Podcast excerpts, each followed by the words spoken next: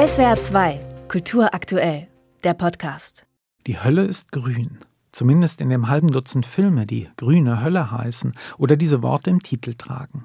Um Politik geht es dann nicht, sondern um Natur, genau gesagt um Pflanzen, die zur Bedrohung für Menschen werden. Manchmal nur passiv in Form eines undurchdringlichen Dschungels, der außer wilden Tieren auch Schlingpflanzen, ätzende Blüten, giftige Kräuter und allerlei Dornengerank birgt oft aber aktiv, in Form von irgendwie denkenden oder fühlenden Pflanzen, gewissermaßen als Verkörperung der Rache der Natur.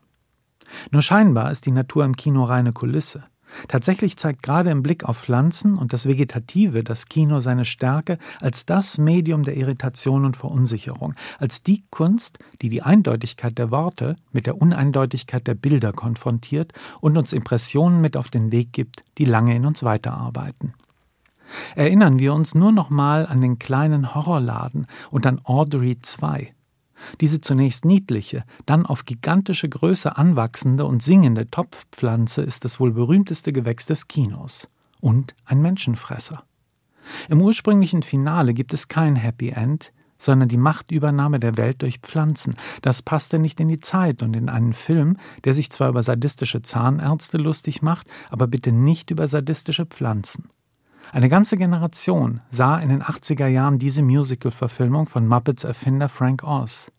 Sie zeigt uns, wer von Pflanzen immer nur das Gute und von der Natur das Heil erwartet, der ist, gelinde gesagt, zumindest naiv. Pflanzen sind nicht das Gute und sie sind auch nicht klüger als wir. Sie denken nicht, sondern sie wachsen. Und wenn manche Menschen mit ihnen sprechen, sind sie selber schuld. Magisches Denken, kurios zumeist, manchmal aber auch nur ein Fall für den Irrenarzt manchmal aber auch ein Fall für den Arzt. Zwei Frauen aus Europa haben das Motiv böser Pflanzen in letzter Zeit aufgegriffen.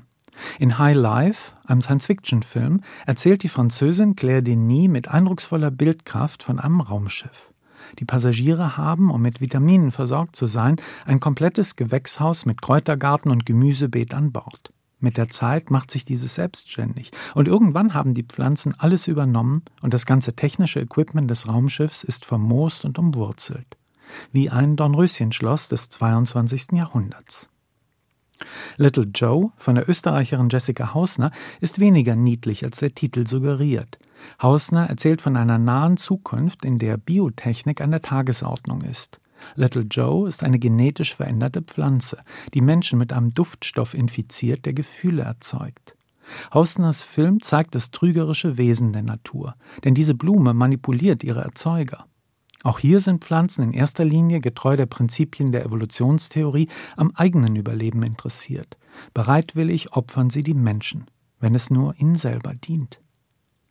Interessanterweise sind Filme über Pflanzen fast immer Horrorfilme. Denn Pflanzen repräsentieren in unserer Kultur mehr noch als jedes Tier das Fremde, Unverständliche. Sie sind das Monströse in der Natur.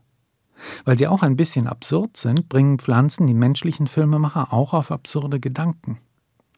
Neben den vielen Blumen des Schreckens, so ein weiterer Film aus den 60er Jahren, in denen Blumen gewaltig wachsen und mörderisch werden, gibt es im Kino auch viele absurd monströse Bäume.